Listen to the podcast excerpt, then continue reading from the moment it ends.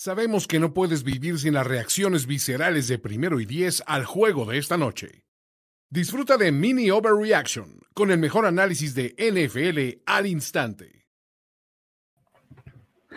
¿Qué tal muchachos? ¿Cómo están? Bienvenidos a Mini Overreaction de primero y diez. ¿Cómo les ha ido muchachos? ¿Cómo les ha ido? Tenemos casi historia de la NFL, pero no porque el verdadero Grinch de la Navidad se llama Sean Payton. Solo por eso. ¿Por qué chingados le das el valor a Tyson Hill cuando pudimos haber estado hablando de historia, de reescribir los libros del NFL? No importa, no importa. Drew Brees, sí, más de 80 mil yardas. Los New Orleans Saints son campeones del sur de la Conferencia Nacional. A todos nos vale madres porque el héroe de esta película tenía un clip ah, verde, un clip rojo y era Alvin Cámara y le negó la oportunidad de estar en solitario en la historia del NFL en un récord que si me parece podría haber pasado otros 100 años para que se llegara a romper. Pero, pues bueno. Es eh, la respuesta correcta a esa pregunta es pues porque su protegido es este es Tyson Hill. O sea, ¿qué le sabe Tyson Hill? Algo le sabe a Sean Payton. El, el asunto es que Sean Payton nos ha demostrado su amor por Tyson Hill con hechos muchas veces. Y esta es una más. Está cabrón. O sea, creo que nunca fue tan innecesario un touchdown de Tyson Hill como esta semana. O sea, tenías cualquier cantidad de opciones para anotar y le preferiste dar un keeper a Tyson Hill para que anotara. Increíble, increíble el juego que tuvo Alvin Camara, que, digo, sorprende porque estás enfrentando a un Mike Zimmer que su especialidad es la defensiva y que sabes que Drew Brees no está pasando por el mejor momento. Y a pesar de todas las bajas que, que estoy de acuerdo, creo que esa defensiva de los Vikings mostró en este juego, me parece que debieron haberse preparado mejor para detener a Camara. Eh, mira, te voy a decir algo, más que prepararte, e, es, como ciertos momentos donde un jugador como está in the zone, ¿no? Hay, como ciertos partidos que dices, puta, esto ya valió madres. Y lo vimos desde el primer cuarto con esta escapada de 40 yardas, donde sabíamos que Alvin Camara iba a ser el, héroe de esta película, porque seamos realistas, Drew Brees lanzó las 300 yardas más, eh, ¿cómo decirlas? Más espejismos de la vida. Drew Brees jugó bastante mal, bastante mal. Y pues por eso la tónica del juego iba a ser, pues vamos a que Alvin Camara nos gane este partido. Y Alvin Camara no solo les pudo ganar este partido, les pudo dar el récord. Fun fact, en este juego Alvin Camara tiene más touchdowns por tierra que sí que en toda la temporada. Jesus. Y, seguramente ya desde el primer juego de la semana 16 eh, de esta temporada, que es normalmente donde se juegan las finales de Fantasy Football, ya le está dando el título a sus propietarios, ¿no? En, en Fantasy, o sea, tuvo 155 yardas, esos son, liga estándar, son, son 15 puntos, más 6 por 5. 6 por 6, 36, o sea, 36 más 15, más lo que te dio por aire que ahora verás. Un poquito, ¿eh? No. 17 yardas, es 1.7 más. 53.2 para los que llevan la cuenta. Imagina eso, más si tienes multiplicadores, más si tienes half PPR o PPR o lo que sea, sus tres recepcioncitas te suman otro poquito.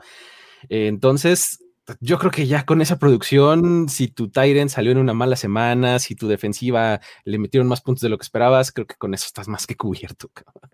¿No? Ahora, otra de las cosas que quisiera destacar es esta defensiva de los Saints, ¿no? Les permitió 33 puntos a unos Vikings.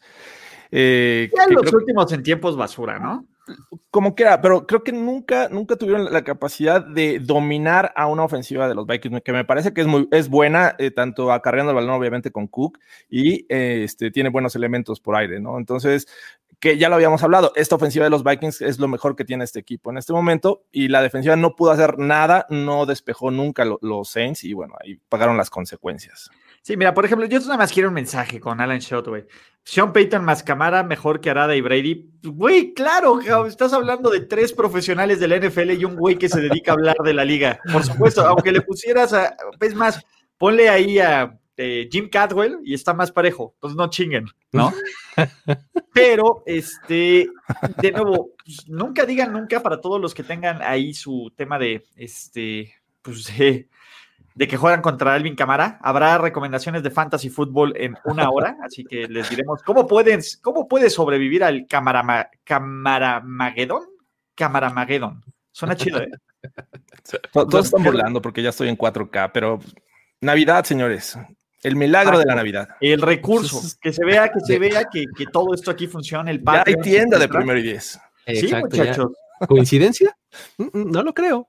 No, es parte del show, pero pues bueno, hablemos un poco y analicemos un poco de este juego. Primero, darle las gracias a los eh, Minnesota Vikings, oficialmente están eliminados de playoffs, es momento de dejarlos ir, sí, punto. Su último call de la temporada y listo.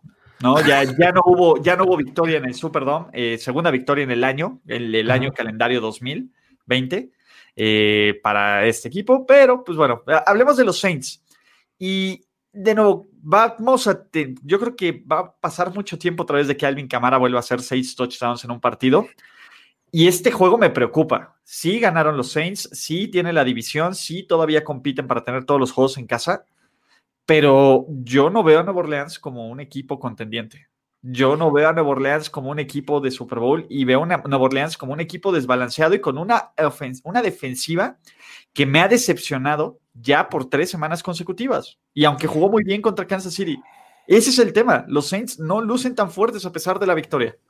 Sí, eh, ¿sabes cuál es el asunto que eh, hay que eh, arrastrar el, viejo y cansado cuerpo de Drew Brees? no, ese es el problema, porque este pues digo, a, final de cuentas, ya vimos que o es Camara o es Emmanuel Sanders, este, o si regresa cuando regrese Michael Thomas, eh, creo que pueden hacerlo y con, una defensiva que efectivamente ha venido a menos, pero que creo que eh, puede, puede recomponer, ¿no?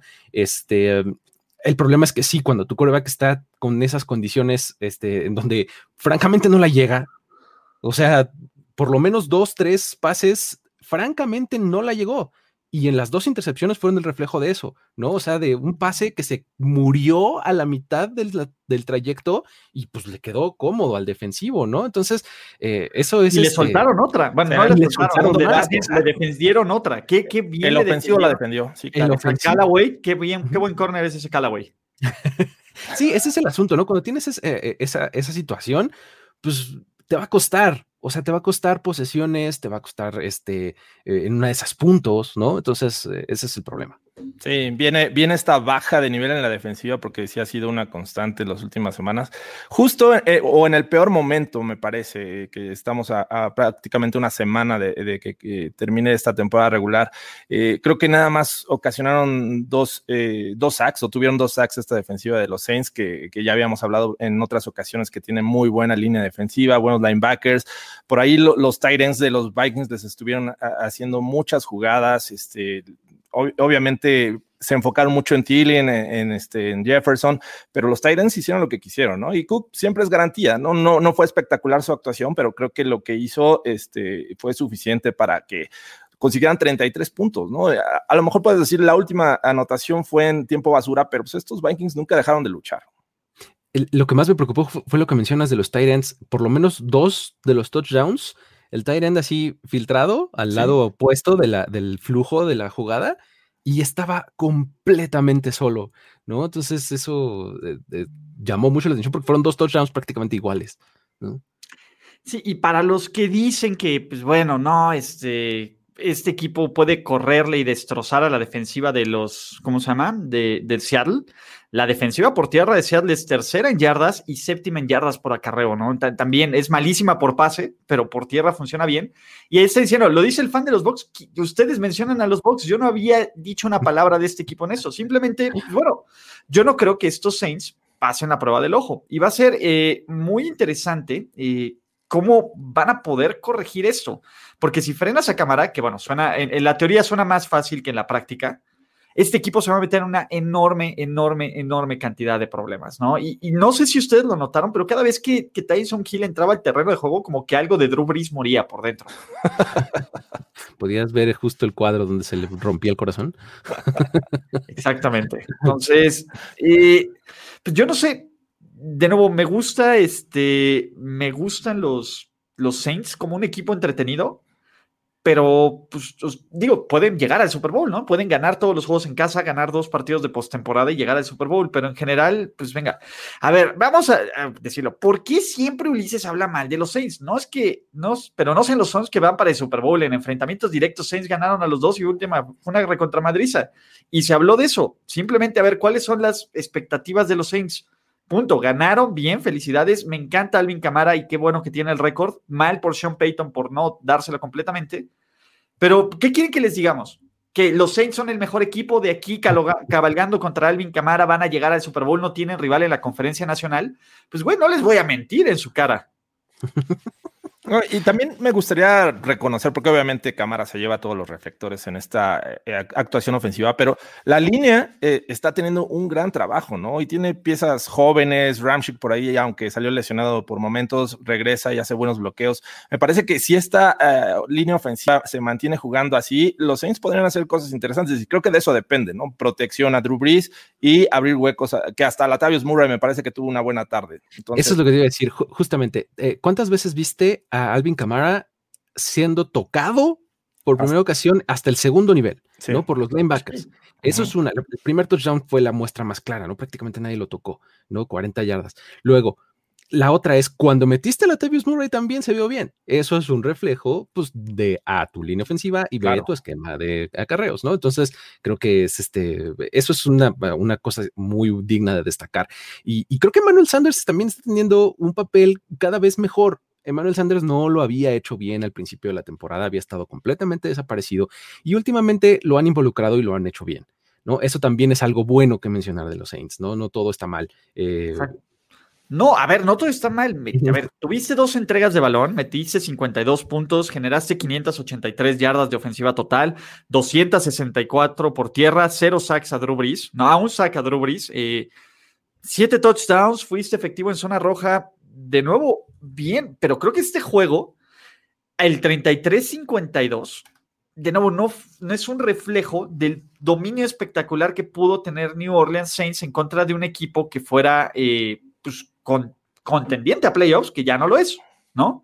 Sí, sí, también, eh, digo, ya complementando y terminando el tema de la ofensiva de los Saints, me parece que también vimos eh, una gran variedad de, pases a, distintos wide receivers y, tight ends, ¿no? Que regularmente se, este, encajonan solamente en Cook, en Sanders. Me parece que hoy vimos a Troutman tener acción, a Callaway, por ahí Juwan Johnson tuvo una, una recepción, hasta Carle lanzó que no, no se quedó con el pase, pero o sea, es algo que no habías visto o no lo ves con regularidad en este equipo de los Saints.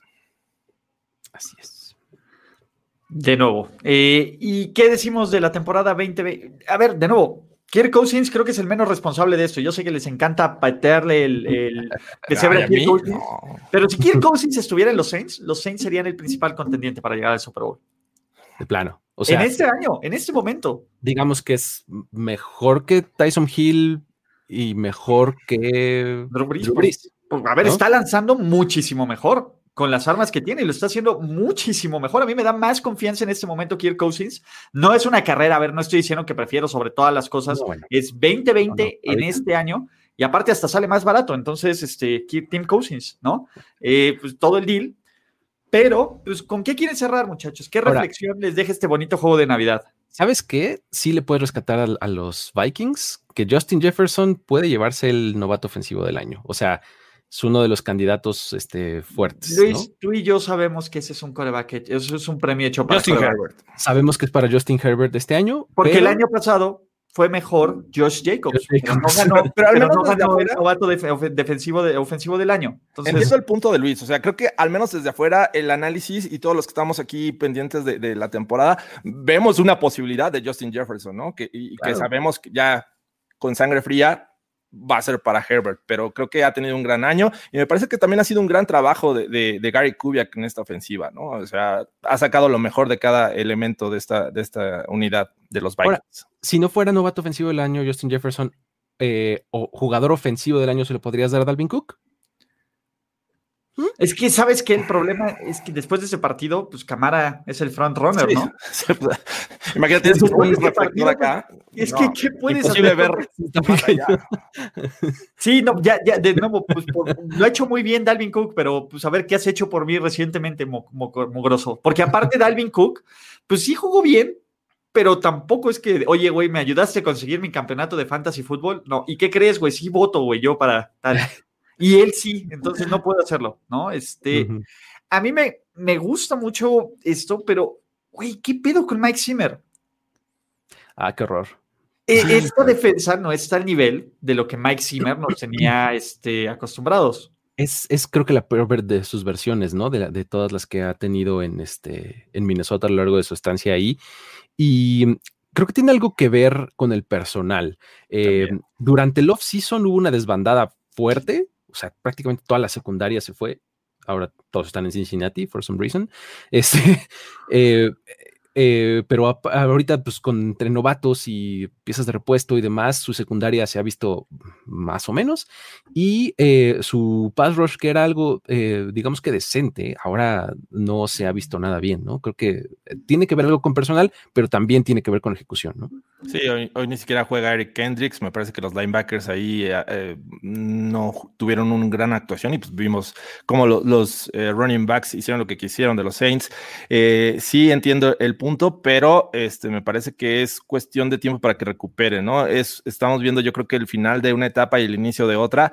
Eh, hoy Jeff Gladney ahí fallando muchas tacleadas, este, pues sí, tienes que recurrir en, los novatos, sobre todo la secundaria, que creo que es lo que más este, les hace falta, y pues, también la línea defensiva sufrió un cambio eh, generacional, ¿no? Se le fue Griffin, se le fue este, Limbal. Joseph, eh, jugadores que habían sido constantes en esta defensiva, así es que yo creo que es cuestión de tiempo. Si mantienen el- el nivel de esta ofensiva, podríamos ver a los Vikings en un par de años siendo otra vez competitivos. Exacto. No, por ejemplo, aquí lo dicen bien en los, eh, los comentarios, ¿no? Israel Aramburu, ¿no?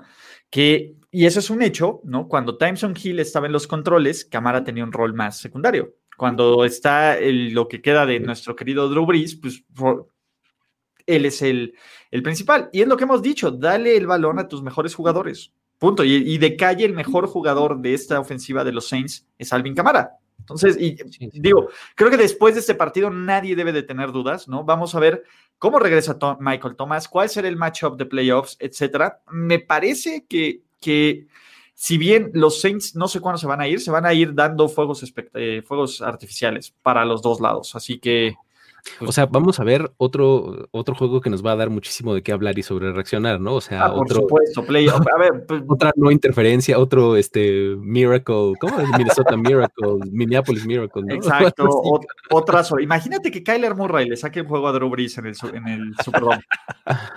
¿No? Entonces, Sería, sería divertido. Pago por ver.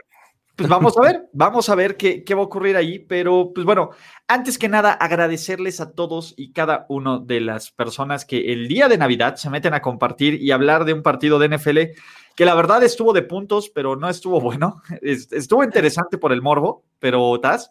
Recuerden que mañana tenemos una programación buenísima, tenemos, eh, pues bueno, eh, recomendaciones de apuestas, también tendremos, pues bueno, mini overreaction después de los tres partidos. Los domingos, pues ya así y así y así, hasta el Super Bowl 55, ¿no? Que ya estaremos platicando de todo lo que puede ocurrir. También, muchachos, agradecerles a todos los que forman parte de nuestro comunidad exclusiva de Patreon, ¿no? Que son unos campeones. Aquí está el Wall of Fame, aún no actualizado, pero vamos a darles algunos azotes a, a quien es el responsable de no actualizarlo, pero no les voy a decir quién, ¿no? Tanto el Wall of Fame como el Hall of Fame. Recuerden que el próximo martes tenemos nuestra segunda rifa. Vamos a rifar, creo que son libros de la NFL, no estoy seguro.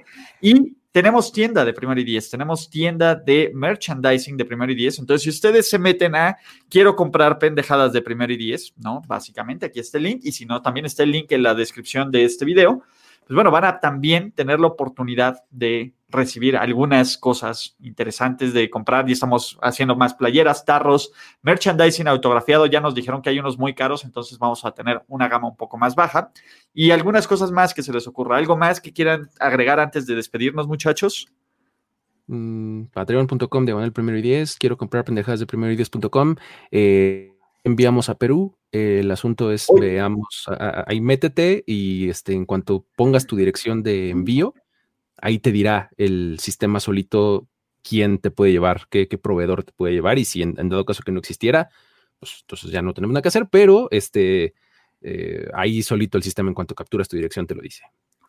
Exactamente. Aquí el chiste de, esto, eh, pues bueno, por ahí nos hicieron un comentario, Jorge, te lo voy a pasar de, ver quién llega. Vamos a tratar de manejar envíos internacionales. Por ejemplo, aquí nos dice Gerardo Silva, si pierden los Packers Saints, ¿y es el seed 1? No. ¿Cómo los Saints pueden ser el seed 1? Con un triple empate.